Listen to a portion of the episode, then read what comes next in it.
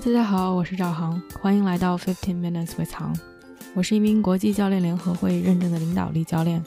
工作中，我帮助客户提高领导力，产生更大的影响；生活中，我专注于个人成长、内在探索。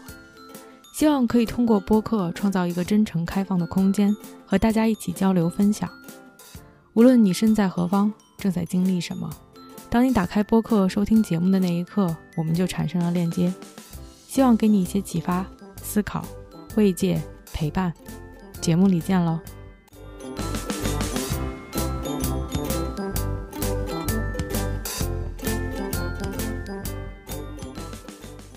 ！Hello，大家好，欢迎来到这期的 Podcast。今天是二零二三年二月十七号，星期五，现在的时间是美西时间下午三点五十九分。我的坐标是。美国加州 San Francisco 三番，今天想聊一聊 Holy Spider 圣猪，算是去填之前的一个坑。如果看了我在小宇宙上公告的朋友，可能都知道，去年年底的时候我就发了一个公告，说，哎，之后几期节目想要录什么，其中一个我就放了 Holy Spider，想聊关于圣猪这个电影的一些事情。其实当时是去年十二月在伦敦看的这个电影。看完之后算是百感交集，因为这个电影不是什么大制作，或者甚至很多人都没有听说过，算是一个比较小众的电影吧。但是我觉得，不管是从电影本身来讲，他想讲述的内容来讲，他给我的震撼来讲，都有很多想说的话。所以当时其实看完电影回来之后，在一个本子上自己列了很多想要去说的、想要去表达的东西。但是表达欲或者创造力就是这么有意思。当那个节点过去了，我那一刻并没有把它录下来，反而是因为有各种各样的事情，或者有其他想说的话，又录了几期别的节目，就一直这样一拖再拖。而就在这周，可能是因为最近看的一些书也好，最近进行的一些思考也好，反而是让我特别想再去聊一聊这部电影以及它背后反映的一些东西，这个表达欲又上来了。当我想去翻之前写的那些 talking points 的时候，发现我已经把那个本儿给扔了，就是简直当时是想打死自己。我每每一年都会买一个算是 planner 吧，就是做计划或者是写日记的这么一个本子，每天有这么一页，你可以去记一些东西。我并没有所谓的真的去记日记，而更多的是会列一些想法。而每周自己做总结的时候，会把手写下来的东西整理一下，有一个 electronic 的，有一个电子版的东西。我也会收集一些素材，算是哎，这个东西是我最近的一些想法。如果有一些特别想说的话，也会把它变成 podcast。我当时以为自己把它写下来了，记录到我的素材库里面，但其实我并没有，因为二零二二年已经过去了。我前几周我就直接把那个本儿给扔了。直到这周，我才意识到，哦天哪，我在上面记的东西已经没了，所以也就是 it is what it is，接受现实，觉得哦，那那没了就没了，可能那个是当时想说的话，而我这几周可能又有了一些新的思考，也是为什么我要再把这个话题捡起来的原因，所以算是老片新看吧。过了几个月，再重新去回忆电影的一些细节，再重新去整理我想去说的东西，也就重新列了提纲。重新把这个话题捡起来，这是这期 podcast 的一个背景，以及是说，哎，我为什么又想去聊这部电影？然后我们就开始。其实这部电影之所以说它小众，因为它是以一个伊朗为背景的电影，它是根据一个真实故事改编的。我觉得这点特别想强调，这件事情真实发生了，很多的电影中的细节其实是真实的。也就是给我带来了更多的关于社会、关于人性、关于男人、关于女人、关于我们社会的这个 narrative 这种男权主义的叙事的很多思考，因为它确实存在现实的生活中，确实存在现实的社会中。他讲述的故事其实是在两千年和两千零一年真实的发生在伊朗的故事，事情的地点是他们第二大城市，叫 Mashhad。事情的起因就是在这个城市里面忽然发现了一系列的连环凶杀案，而这个凶杀案的杀的人的目标非常的一致，就是在街上这些妓女。最终等他们结案的时候，一共是死了十六个人，这些都是完全真实的。而故事展开的时候，已经是连环杀了十一二、十二三个人了，这样的一个进度。电影开始的这个起点，已经过去了很长时间，警方似乎在 寻找线索，但是依然没有什么进展。而另外一方面，让这个案子有一点不同寻常的是，这个凶手，这个杀人的人，每一次杀人的手法非常的类似，他都是用妓女的头巾，因为是在伊朗，所以法律规定女生是必须戴这个头巾，把自己的头发给罩住的。他都是用这个妓女的头巾把他们勒死，并且把他们抛弃在弃尸在这一块区域的垃圾道里面的。而每一次他。办案之后，都会给一个记者打电话，告诉这个记者他又杀了人，给他一些线索，让他们可以更快的发现尸体，同时告诉记者他做这件事情的目的。他说他是在为了神，为了上帝，受到神的指引去做这件事情的，是出于宗教、出于自己的信仰而做的一件正确的事情。因为这些妓女就该死，就该受到惩罚。他做的事情是去用他的话说是去 cleaning the street，让街道上变得更干净，让社会变得更有秩序、更整洁。当然，他也是在利用这个记者去宣传自己，generate publicity，去让更多的人知道他在做这件事情。而在这个时候，有一个女记者从 Tehran，从德黑兰，伊朗的首都，来到了这个城市，为了去报道这件事情。而因为警察的不作为，这个女记者开始自己去搜索一些线索。在这个同时，Killing continues，杀人犯依然在杀更多的人。而她发现自己越想要去知道这件事情的真相，自己就越陷入到这个案子中。他开始去更跟更多的人交谈，他开始去更多的了解这些妓女的生活以及这个杀人犯办案的手法，而到最后，他其实是自己假扮成了一个妓女，真的是深入到敌人内部，而最终找到了这个凶手，并且这个凶手最终是被处死。乍一听好像是一个完美的结局，Happy Ending，好人做了好事，坏人得到了惩罚。但是整个电影的过程中，其实揭露和反映了非常复杂的一些社会问题、一些经济问题，以及非常复杂的人性。哪怕都快到结尾了，这个杀人凶手已经被抓住了，我们依然不知道他是不是真的会被绳之于法，他是不是会有可能被释放。所以其实是非常扣人心弦，节奏也是非常紧张的。其实有几点，有两大点吧，是给我印象非常深刻，也是想着重来分享我的一些感受和电影带给我的一些启发。也有一些所谓的小点，那我觉得可能会比较清晰的是，按照电影的一个逻辑，它算是有三条线来叙述这件事情，一个就是凶手这一条线，另外一条是这些妓女、这些受害者，然后就是这个女记者。我可能想着重的讲关于凶手的这一条线背后给我的一些启发，以及记者背后给我的一些启发，但是我不想忽略在这个故事以及在这个真实事件中的受害者，所以这块我也会稍微提一下。凶手的这条线非常不可思议，或者是非常戳人的一个点吧。这个凶手就是一个普通的再不能普通的普通人了。他并不是所谓的 psychopath，就是心理变态，或者是杀人狂魔，一下杀了十六个人。他就是一个 family guy，有一个妻子，有三个孩子，做着一份建筑工厂工作的这样的一个 job。他同时是一个非常 religious 的 person，他是一个虔诚的教徒。但是这一点其实是在伊朗或者是在 Mashhad 这个城市非常正常的一件事情，因为所有的人都是信教的，所有的人都会去做礼拜，都会祷告。影片里面有很多的场景都是，哎，大家一起去这个庙宇里面脱了鞋，大家在朝拜，或者是大家在家里面去祷告祈祷。这就是作为普通的一个伊朗人，尤其是可能在 Mashhad 这个城市里面生活的人。他们每天的 routine，他们每天的 practice，就可能像我们每天早上起来刷牙洗脸一样的平常。这个城市是一个非常宗教主导，以及宗教有很强的势力和深入人心的这样的一个城市。所以，其实从表面上来看，这个人的背景，他做的事情和十六桩凶杀案完全没有任何的联系。他可能就是一个你在大街上会遇到的普普通通的伊朗人，信教、做礼拜，有着自己的家庭，有着自己的孩子，有着一份稳定的工作，如此而已。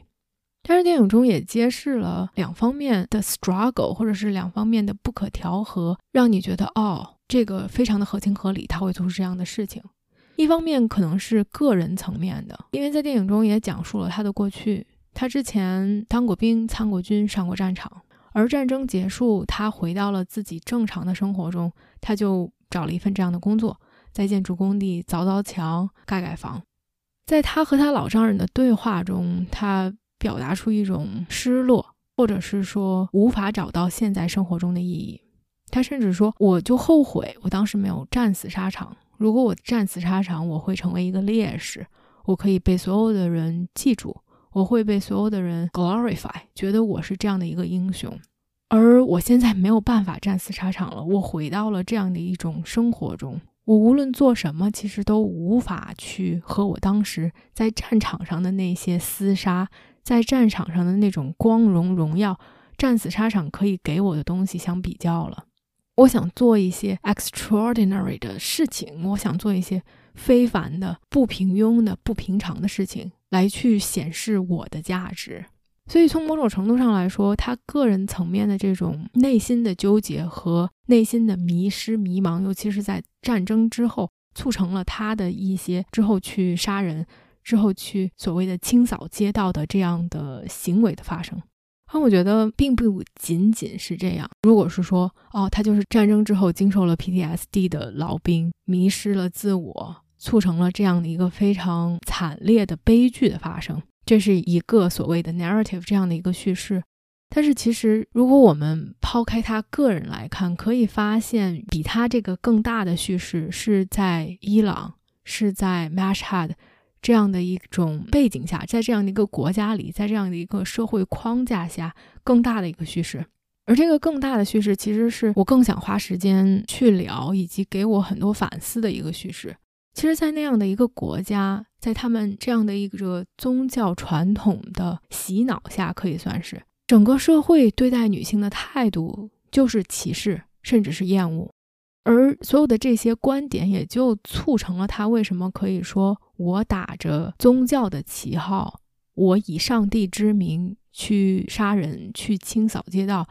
对于我来说，我的内心是可以调和的。我觉得我在做一件好的事情，我在做一件正确的事情。而整个社会的这种歧视，甚至是厌女，从影片一开始就反映了出来。”这个女记者其实刚一到这个城市，想要住店，就遇到了很多的挫折。从一个外界来看是不可思议的，因为她刚一到前台，前台问她要了身份、身份证，看到了之后有一点不知所措，因为他们不知道作为一个成年单身未婚女性想要住店这件事情，他们该怎么处理，因为其实是不允许的。然后他就打电话给他的老板，然后立刻就对记者说。哦，不好意思，虽然你预定了房间，但是我们的房间都订满了。Rahimi 知道 What's going on，这肯定是一个借口，于是他就亮出了自己的记者的这个身份，前他就不得不去收留他，因为怕记者报道，因为怕给酒店惹事儿，whatever 他们怎么想的，但是就把他 check in 进来了。但同时他又告诫 Rahimi 说：“哎，你的这个头巾可把头发露得太多了，你你小心警察会来找你麻烦。”女记者虽然嘴上说的就是说啊，别多管闲事儿，但是其实这个社会对于女性的约束、束缚和歧视，就在这么小小的一幕中立刻彰显了出来。同时，随着影片的推进，越来越更多的让我们可以感受到，在整个伊朗的这个国家，在这样的一种宗教体系下，在这样的一种社会结构中，人们对于女性的态度。而整个过程中，我觉得把这件事情彰显到一个高潮的是，当这个杀人犯当萨艾被逮捕了之后，即将绳之于法，无数的人出现在了街上去反抗、去抗议，也有很多人把他称之为英雄，觉得他做了一件正确的事情。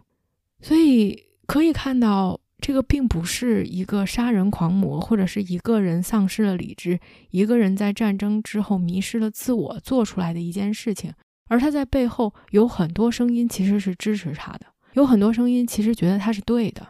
所以这就不是一个个人的行为，而是一个整体社会的一种 belief，一种信念，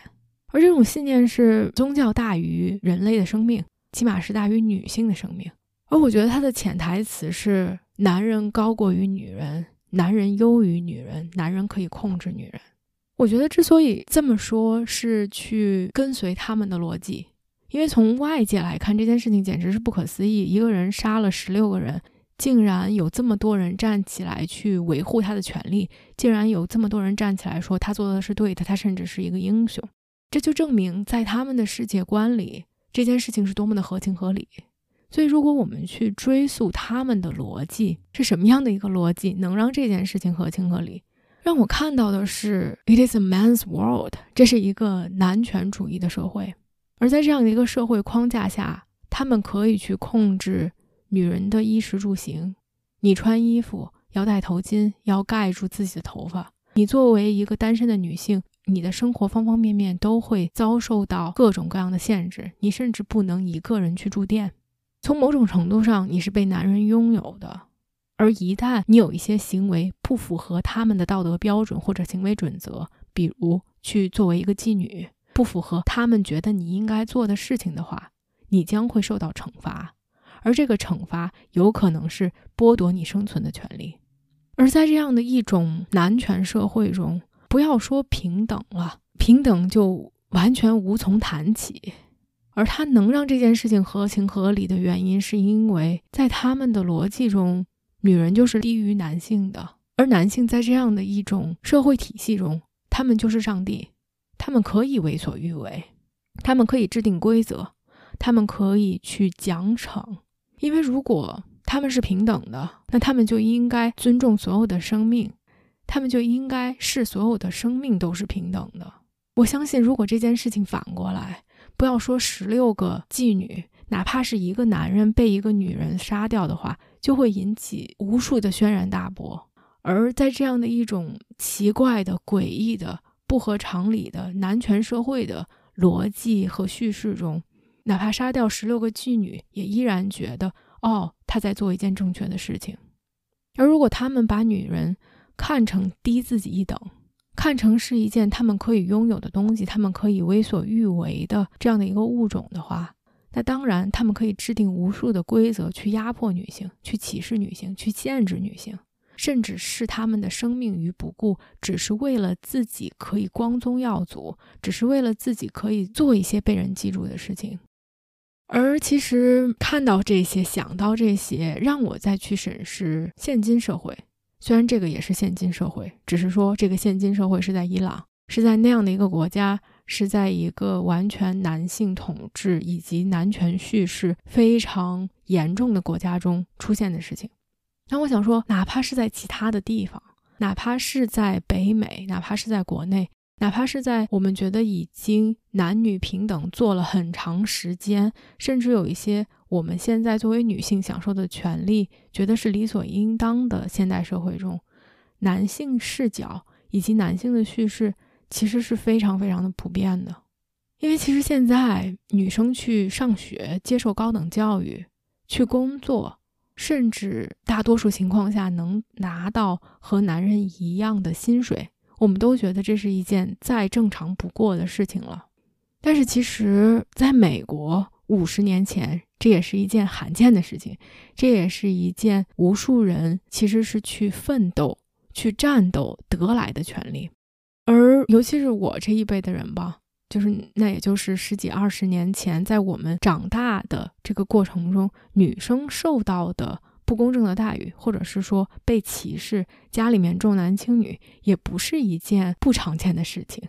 而哪怕现今的社会。可能我们经历了这十几年、二十年，经历了这五十年，有着一个翻天覆地的女生的权利得到了尊重，我们起码在纸面上被看成了平等。但是男性的这种叙事和男性的视角其实是无孔不入，有的时候自己都没有意识到，我们一直被这种东西所洗脑。我记得之前看过一篇文章，说父母在抚养孩子长大的过程中，肯定会担心：哎，我的这个小孩会不会长成一个我希望他们长成的样子？大家就会在 Google 里面去搜索：哎，他做这件事情正常不正常？他这样合不合理？他是不是朝一个正常的方向再去发展？一般男孩的父母都会关心的问题是：Are they smart enough？他们是不是够聪明？所以很多关于男孩的词条或者搜索的问题都是是不是聪明，是不是可以成功。而女孩的爸妈搜索的更多的是说他们够不够漂亮，他们够不够瘦。所以哪怕在现今这样一个我们如此提倡男女平等的时代和社会，我们依然陷入自己对于男性和女性的社会分工。职业选择，我们对他们的一些固有的刻板的印象中，这就不可避免地投射到他们是去如何教育自己的子女，如何抚养自己的子女的身上，也会无一例外地去限制他们的职业选择，什么样就是适合男生的，什么样就是适合女生的。而我们就是成长在这样的一个环境中，我觉得其实每一个人都会受到这样的影响。不光是女生受到影响，男生也被这些条条框框所束缚。比如，男孩就不应该哭，男孩就应该自信，男孩就应该养家糊口，或者是女生就应该温柔，就应该贤惠。我记得当年杨笠说男生这么的无知，却依然这么的自信，一方面是在说男生，一方面也是在说女生。可是女生为什么这么优秀，又这么的不自信？我觉得从某种程度上来说，当男生出生的这一刻。在这样一个以男性视角而铸造的社会中，他们似乎就与生俱来的获得了一种自信，而这种自信就是来自于他们觉得 they can be whoever they want，他们可以成为任何一个他们想成为的人，因为他们可以放眼望去，在任何一个职业，在任何一个行业，在任何一个领域，他们都可以看到男性做出的成就和作为。他们从小如果成绩好，就会被家长夸真聪明。他们觉得这些就是应该的、应得的，因为这就是注定的。他们就是天之骄子，他们就是天选之人。虽然他们表面上没有这么说，但是潜移默化的这些 message、这些讯息就注入到了他们怎么去 carry themselves，他们怎么去呈现自己，他们怎么去认为自己，他们是一个什么样的人，在这个社会中。而女生，不管是在职业选择这个方面，还是说对于家长给的正反馈方面，都非常的不同。很多时候，如果女生成绩好，尤其是数理化这种大家觉得哦，女生就是不够聪明的学科中，很多时候如果她们成绩好，大家就会夸她们真努力，很少会说哦，你就是真聪明。而这种东西就是潜移默化的，我不能说打击女生的自信心，而是说这个东西并不是我应得的。这个东西是需要我去花更多的时间、心血、精力才能赢得的。我要去挣得这些东西，他们会更低估自己的能力和实力，而觉得我应该花更多的时间和心血才能去挣得。而如果去放眼望去，哪怕从全球的范围来看，不管是企业高管还是女生的领袖、领导人。跟男生相比，就是凤毛麟角，就是要少很多很多。而在缺少了这些典范、缺少了这些 role model 的社会结构中，很多时候这些职业的选择或者是这些出路，其实是被打击的、被抑制的、不被看好的。而我们无形中对于女生或者是对于男生的这种固有印象、刻板印象，觉得他们应该做的事情，觉得什么是应该。被夸奖、被 reward 就非常的不一样。我记得之前他们有人去做了一个实验，去看我们对于男性和女性的期待，以及对于他们不同的行为的一些评判。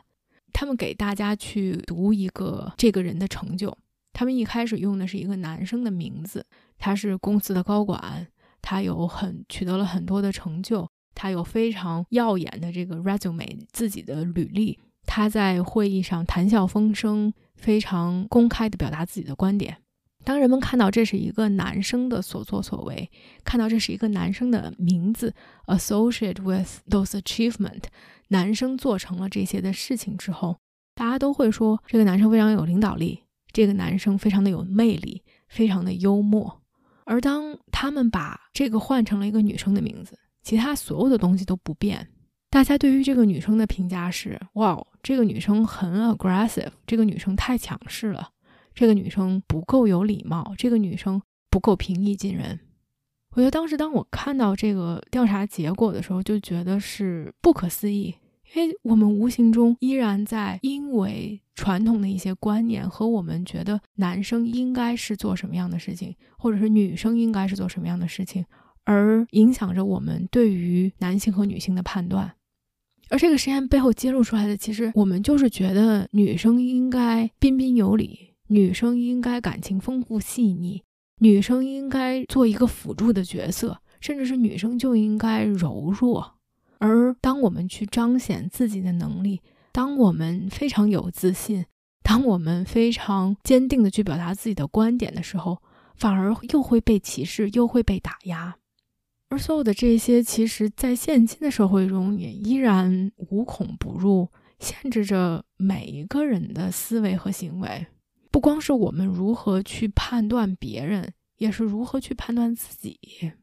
我客户有很多女生，在自己的职业中，在自己的发展中，已经取得了很多的成就，但是很多人也依然有这种 imposter syndrome，觉得自己是冒名顶替，或者觉得自己不够好，或者是在因为社会对于女性强加的这些条条框框，不知道自己应该以什么样的方式呈现给大家，因为怎么样都是错。如果我自信，我太自信，我太强势；如果我不自信，我会被打压、被欺负。而女生由于先天的怀孕、生孩子，以及去很多时候承担大部分的抚养子女、长大成人这方面的工作，而在职场中受到的歧视，现在也是依然 everywhere，屡见不鲜。是这个是我当时看完这部电影，以及现在给我印象非常深刻，以及希望自己或者是希望所有的人都可以更多的去思考，更多的去质疑的地方。因为很大程度上，我们依然活在一个以男性视角、以男性叙事为主的社会中。虽然在平权或者是在女权的这个过程中取得了很多很多的成绩和成就。但不表示我们已经达到了一个理想的状态中。我觉得，包括我自己，都有一些很多因为被男性叙事洗脑太长时间而去质疑自己，而去质疑女性的能力，或者是去质疑男性该做的事情这样的时刻、这样的瞬间。所以，也算是一个呼吁，也算是因为这部影片给我带来的一个反思。都希望我们可能更多的时候可以去退后一步来看待事情，真正的 view things as what it is，把事情以它更真实的面目来看待它，而不要因为某一个人的性别而觉得他就应该怎么样。这是一个很大很大的话题了，但是我觉得这个是因为伊朗非常独特的宗教背景。以及他们的男女不平等这方面比较大的问题引起的矛盾，在影片中彰显出来的一些点，给我的想法。现在想说说关于受害者这一条线路的发展，我在这块没有特别多想说的，但是我觉得我挺开心或者我挺欣慰的一点是在影片里面没有丧失对于受害者这一支分线的描写。因为很多时候，在这种所谓的大事件、举世瞩目的大案子、大案要案的过程中，somehow 这个杀人犯成了关注的焦点。这个案子里面，杀人犯是焦点，女记者是焦点，甚至是法官他们背后的利益冲突都是焦点。很多时候，我们忘了，在这件事情的核心其实是受害者。我们为什么要去追究这件案子？是因为无数的人牺牲了他们的生命。是因为无数的人被杀害了，他们最珍贵、最宝贵的东西被无情的掠夺了，所以我觉得很欣慰的是，说电影并没有丢失掉对这一支的描写，而对这一支的描写其实是让我们更看到了真实的社会。很多时候我们会大而化之的用“哦，他们是妓女”，用这样的一个标签来代替他们，但却忘却了妓女背后其实是一个人。他们有着自己生活中的困难挑战背后的不得已。虽然有一些人可能是自觉自愿的成为妓女，但是很多人是就是迫于生活的压力，就是因为没有办法而只能走上这条路。他们有的人就是很贫穷，他们有的人因为种种原因染上了毒瘾，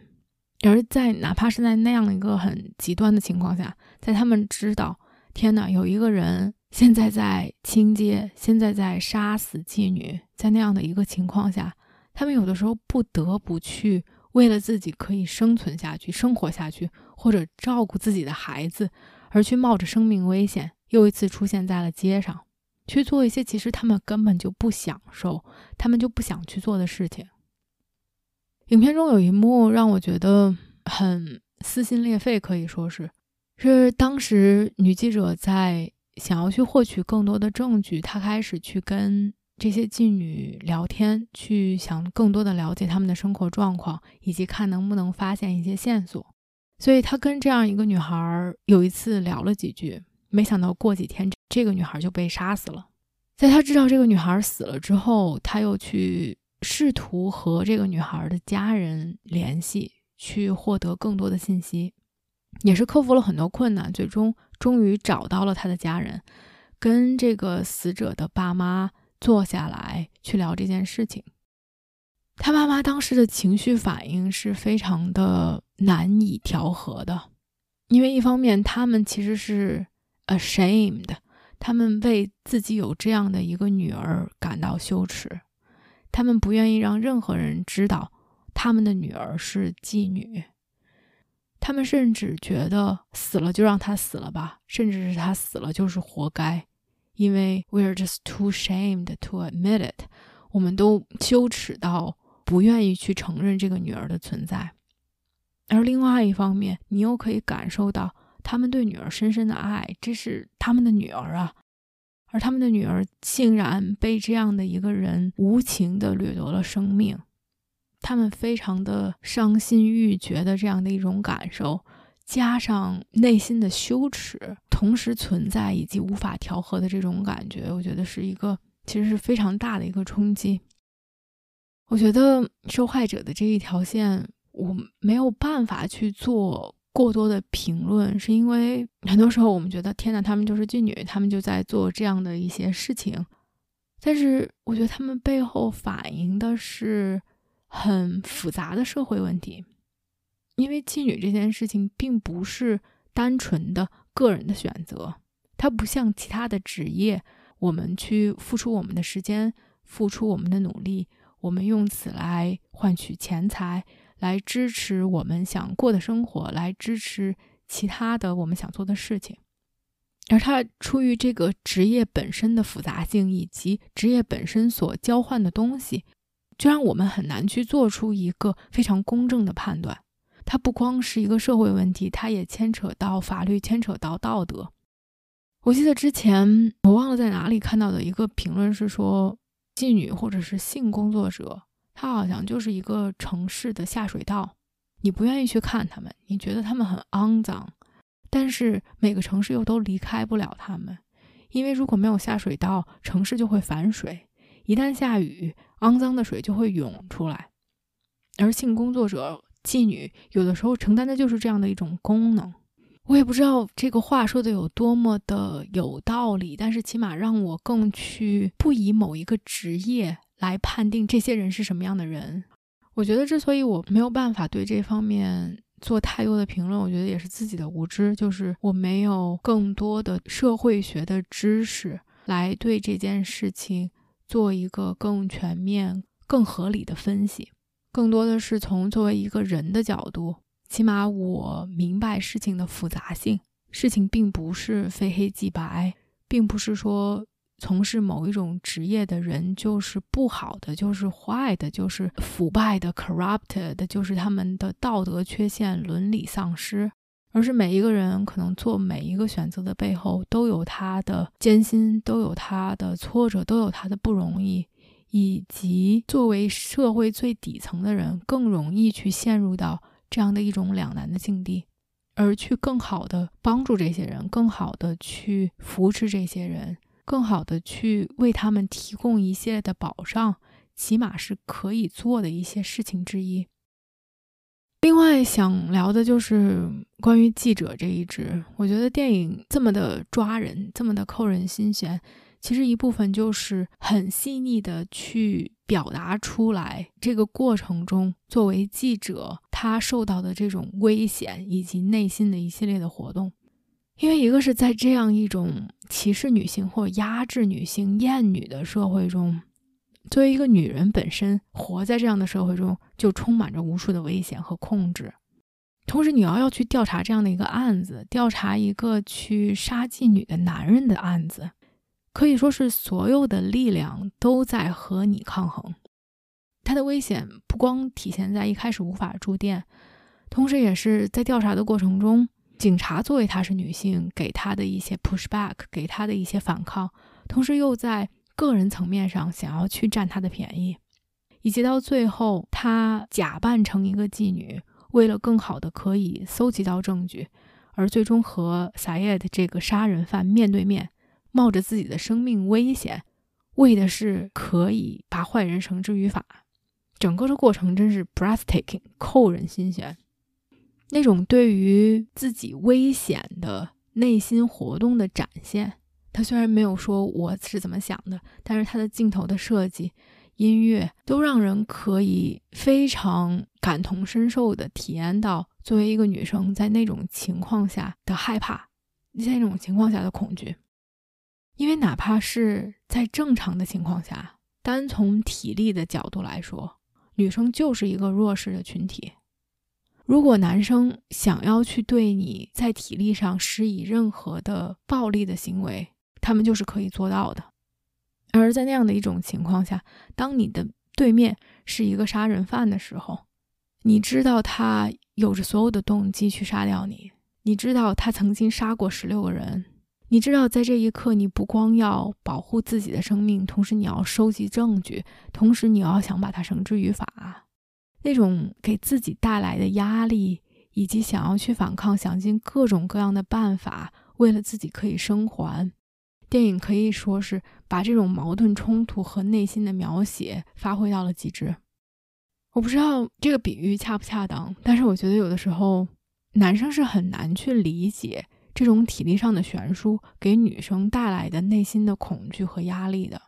而这种感觉，可能就是说，像一个男生生活在所有的周围的男人都是像拳击运动员的这样的一种社会中，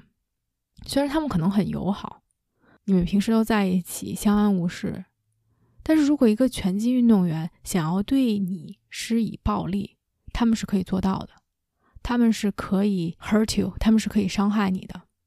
而这种本身天生的体力上的差距和差别，尤其是在一个更加动荡、在一个没有那么有安全感的社会体系和环境中，对女生产生的压力就是无孔不入的。那当然，在影片这样的一个特殊的环境中，在这样一个正义但是弱小、聪明但是体力上完全不如人的女记者，面对着一个有着所有的动机、可以随时准备去杀人的人的面前，这两者之间的较量、权衡，以及中间包含的这种爆发的力量，是完全让人感同身受的。而另外一点，我特别想强调、特别想聊，以及是。我在看电影的过程中，始终问自己的一个问题，就是 why 为什么？因为女记者从始至终对这件事情都是质疑的，对于政府是质疑的，对于警察是质疑的，对于宗教领袖是质疑的，质疑每一个决定、每一个决策是不是能够站在正义的一边。一开始他到来的时候，警察已经六个月过去了，没有任何的线索，没有采取任何的行动。他就说：“哎，你们到底是不是不想行动啊？你们是不是就想让这个人去杀妓女，做一些你们没有办法做的事情啊？”所以，他一开始就是在质疑权威，以及质疑这些权威做事情的企图和目的，他们的出发点，以及是在故事的发展过程中，每一步你都可以看到他对于政府，他对于这些政治领袖的不信任。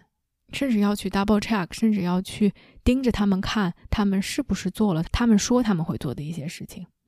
之前那个杀人犯一直给一个记者报信儿，为了让他当他的 mouthpiece，为了让他帮他去制造这些舆论的那个记者，后来和这个女记者两个人合作，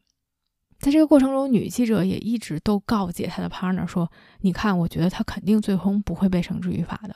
你等着看吧。我真的是不相信这些政府会站在正义的一边。”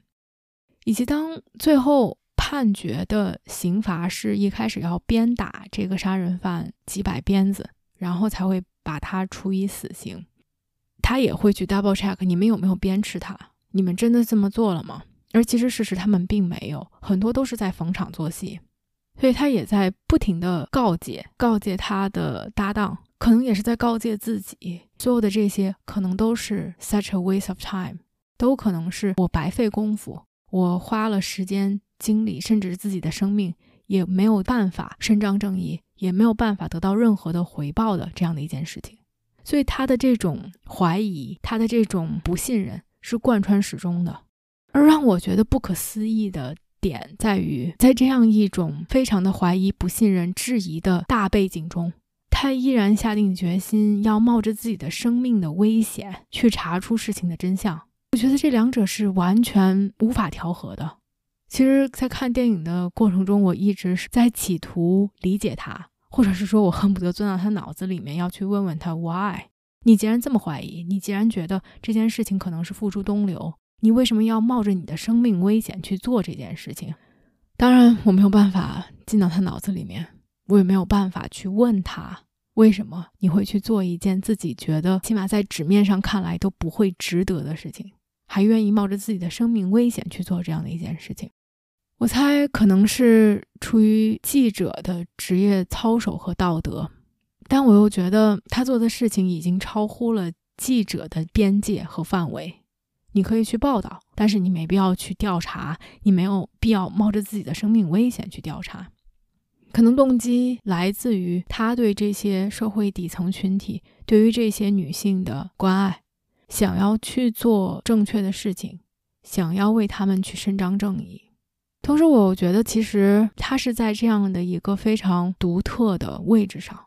她是一个女性，所以她可能更了解、更有深刻的切肤之痛。作为一个女性，在这样的社会中遭受到的压迫、遭受到的限制、遭受到的歧视，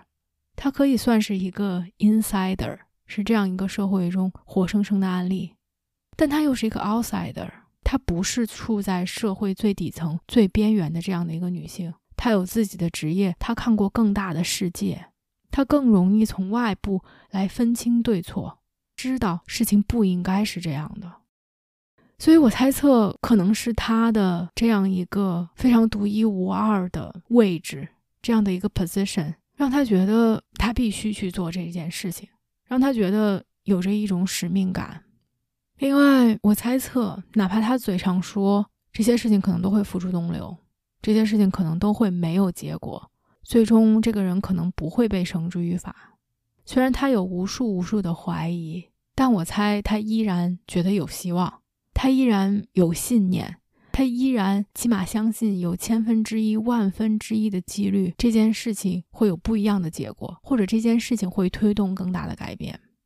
很多时候，尤其是这种社会上的变革性的、推动性的改变，都是需要花时间的，甚至是需要花掉生命的。因为我们在挑战很多人非常根深蒂固的一些信念、一些假设、一些不合理的条条框框。可能他们未必第一次就成功，甚至是第二次，或者是很多很多次之后都无法成功。但我觉得，当他有这样的一个信念，我们至少要去尝试。才能产生改变的时候，这就给他产生了很大的动力，哪怕去牺牲一切，也依然要去做这件事情，也依然要去 disrupt，依然要去打翻，依然要去推翻，依然要去引起一些波澜。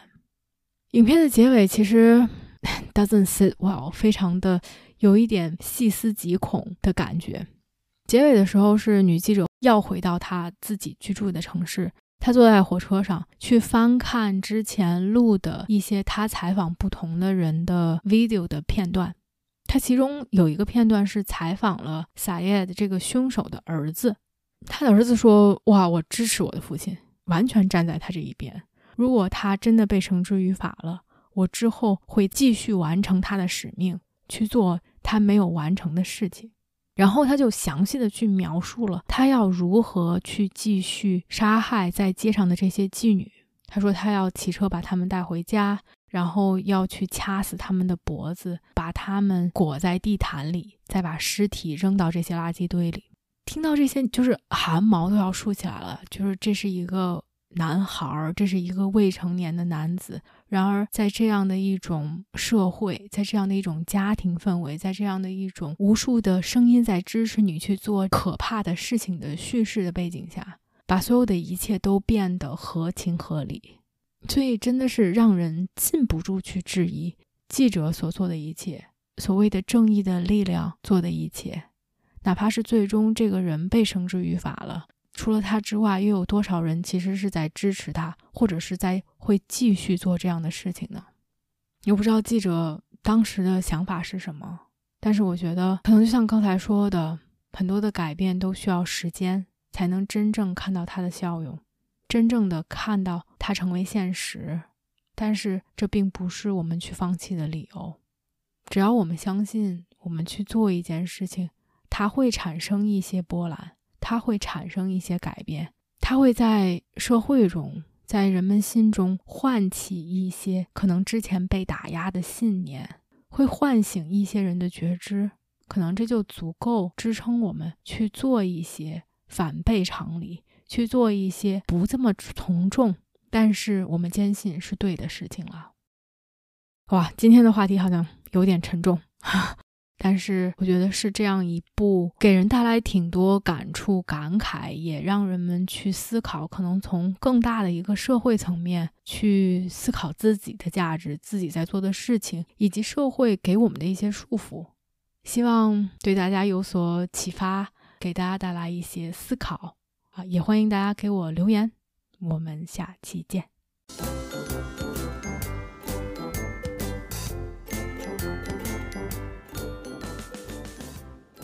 感谢你的出现，感谢你的收听，感谢你的陪伴。如果你喜欢我的节目，欢迎点赞、留言，并分享给身边的一个朋友。Have a nice day.